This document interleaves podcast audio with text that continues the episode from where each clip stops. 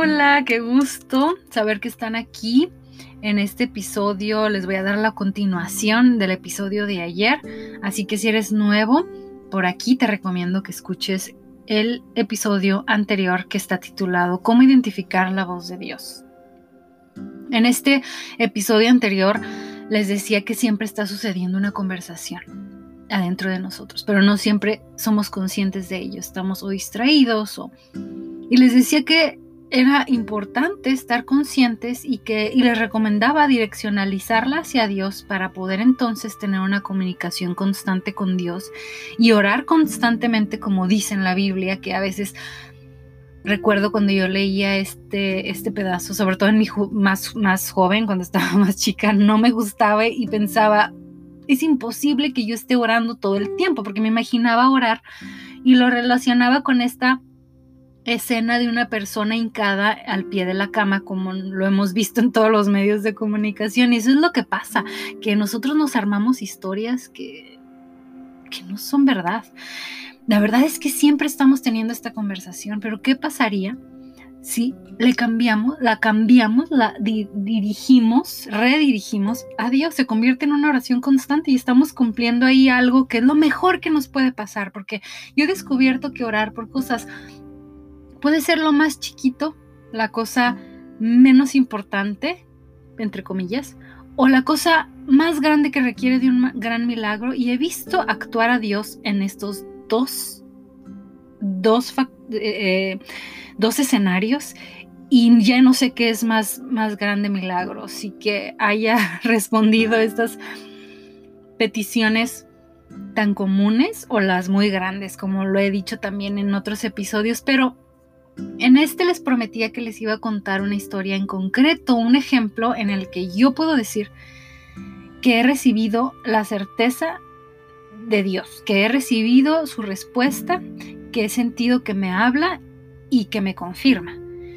Bueno, pues sucede que yo desde muy chiquita siempre he sabido que un talento mío es escribir. Todos tenemos talentos distintos, pero en mi caso, fuertemente, sabía, sentía muy seguido en muchas etapas de mi vida que tenía que escribir. Y por una razón o la otra buscaba otro tipo de medio para expresarme sin embargo, él siempre me recordaba que era escribir, pero yo le seguía preguntando, ¿pero qué escribo? ¿Por dónde empiezo? ¿A quién? ¿Para quién más bien? Y mientras yo recibía esta respuesta o estoy segura que Dios me contestaba todo el tiempo, pero tal vez yo estaba distraída y yo no sabía escuchar su voz o identificar su voz. Y entonces tenía la duda y yo seguía buscando otros caminos hasta que en el mes de marzo del 2018 sucedió, sucedió, eh, sucedió su confirmación. Sucedió de tres personas muy importantes en mi vida, usó a tres autoridades en tres lugares distintos, pero en el mismo mes. Y me acabo de dar cuenta que el mes de marzo es el número 3. Así que veo mucho el 3. El 3 tiene un significado también. Dios tiene mucho que decir también con los números, pero ese es otro episodio. El 3 simboliza algo. Pero bueno, continuando con este, esta historia, Jesús me explicó muy bien también esto a través de la parábola que la encuentras en la Biblia en Mateo 25, del 14 al 30, donde Jesús les explica a sus discípulos eh, la importancia y todo acerca de los talentos que nos dio. Y habla de monedas, usa eh, monedas, y, pero vayan a leerla porque eso me alejaría un poquito de lo que les quiero contar ahora. Pero se la recomiendo mucho, de hecho la leí yo de muy chiquita y se quedó conmigo esta historia. Y es un poco la razón por la que siempre he sabido que tengo que poner a ejercitar estos talentos. Así les recomiendo a ustedes también. Pero cuando estaba escribiendo acerca de esto, de este episodio, de este tema de orar todo el tiempo, orar constantemente y de cómo ya lo estamos haciendo de alguna manera, em, sentí fuertemente decirles que espero de verdad que puedan ver y entender la magnitud de lo que esto, de lo que estamos hablando significa, de lo que tener a Jesús y al Espíritu Santo en nuestros corazones significa, porque creo que a veces ni siquiera estamos en las profundidades, estamos en la superficie y, y no nos damos cuenta de las grandes bendiciones que, de las que estamos rodeados todo el tiempo. A veces me imagino, si lo interpretara en una imagen, es como si viviéramos en un campo minado o un hombre caminando en un, un, campo minado pero de oro y de piedras preciosas o de un jardín lleno de bendiciones, con salud, armonía, liberación, todo lo que necesitamos al alcance de nuestra mano pero por alguna razón no sabemos o, no creemos porque no lo podemos ver. No podemos ver ese reino espiritual, pero eso no significa que no estemos ahí. Nosotros como hijos, cuando aceptamos a Jesús en nuestro corazón, cuando, cuando dijimos, sí, sí creo, te acepto, ven a vivir a mi corazón, ya estamos ahí, ya somos parte de este reino. Lo veamos o no lo podamos ver. Pero por eso Dios nos dice muy claro en Mateo también, 7 del 7 al 11, nos dice, pidamos, oremos, pedid y se os dará, buscad y hallaréis, llamad y se os abrirá, porque cualquiera que pide recibe y el que busca halla y al que llama se le abrirá. Habla también qué hombre hay de, de vosotros, dice en la Biblia, quien si su hijo pidiere pan le dará una piedra y si le pidiere un pez le dará una serpiente. Y esto es un Padre terrenal. Imagínense Él que es un Padre perfecto, todopoderoso, que es un Padre celestial.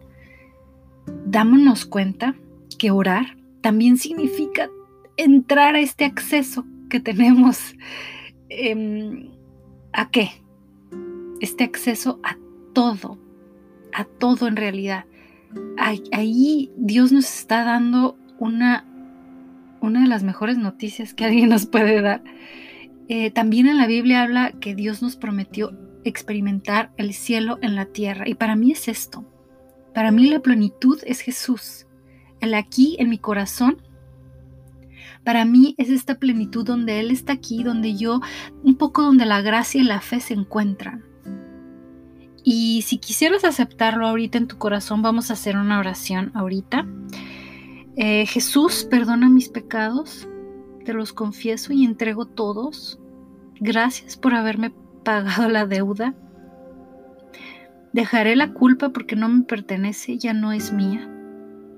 Gracias por pagar mis pecados, por lo que hiciste para liberarme. Ven a vivir en mi corazón, enséñame a vivir para ti y sobre todo a sentarte en el verdadero trono principal de mi corazón. En tu nombre, en el nombre de Jesús. Amén. Wow. También les había prometido darles recomendaciones prácticas que han resultado para mí, para ayudarme a, orar constantemente y pero veo que se está extendiendo mucho. Mm, a lo mejor la vamos a convertir esta en una serie en la que vamos a titular como orar o algo así. Si te parece, si quisieras, si estás de acuerdo, coméntame en los comentarios. Sé que aquí yo no puedo leer por alguna razón, pero si me puedes encontrar en YouTube, Elba Robalcaba, coméntame ahí, ahí sí puedo leer los comentarios también a través del correo, elbarrobalcaba80 Y acuérdense que hay nada más que escribir muy bien la B y la V. La primera es V y la segunda es la B. Pero bueno, siempre se los dejo también en la caja de descripción.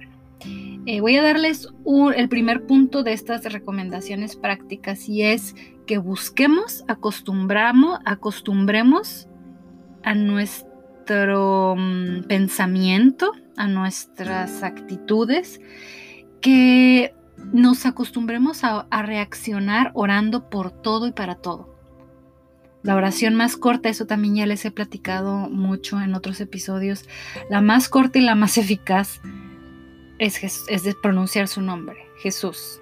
Yo les he contado de milagros que he vivido y que he tenido que orar así de rápido. ¿Se acuerdan cuando les platiqué que vi que estaban a punto de atropellar a tres niños? Y de muchas veces. Pero bueno, ese es otro episodio también. Gracias por estar aquí, los quiero mucho. Eh, cuídense mucho, manténganse sanos. Bye.